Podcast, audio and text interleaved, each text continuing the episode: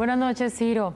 Por cierto que tu colega Israel Aldave, eh, compañero tuyo en Radio Fórmula, está en Jerusalén, en Israel, y ahí, pues como buen mexicano, fue a una taquería mexicana y se encontró al exdirector de la Agencia de Investigación Criminal, Tomás Cerón, quien tiene una orden de aprehensión en México por tortura y otros delitos relacionados al caso Ayotzinapa. ¿Qué le dijo Tomás Cerón a Israel Aldave?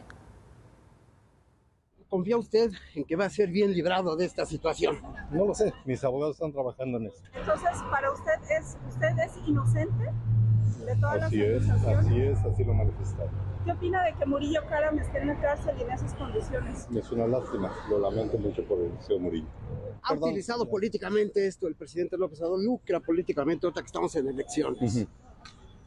Yo creo que sí, pero es tema de él, es tema de él.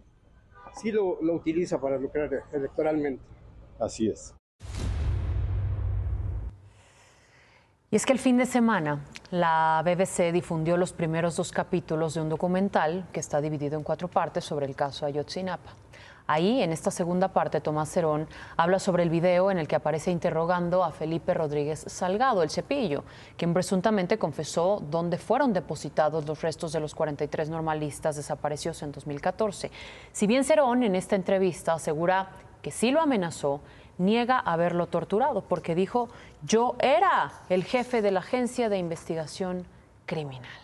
Pues allá está Cerón en Israel. Sobre este tema, por cierto, hoy es 26 de febrero y como lo han hecho cada 26 de- desde de la desaparición de los normalistas, activistas y padres de los normalistas de Ayotzinapa realizaron algunas marchas, pero esta vez anunciaron que un grupo se va a quedar en plantón en el Zócalo. Dicen que no se van a mover de ahí hasta que las investigaciones avancen, hasta que el ejército mexicano entregue lo que les prometió, 800 folios con información fundamental para el esclarecimiento de la desaparición. Si esto de es así, hijos. ¿qué desenlace va a tener eh, la investigación del caso Ayotzinapa? A 10 años de la desaparición de los normalistas.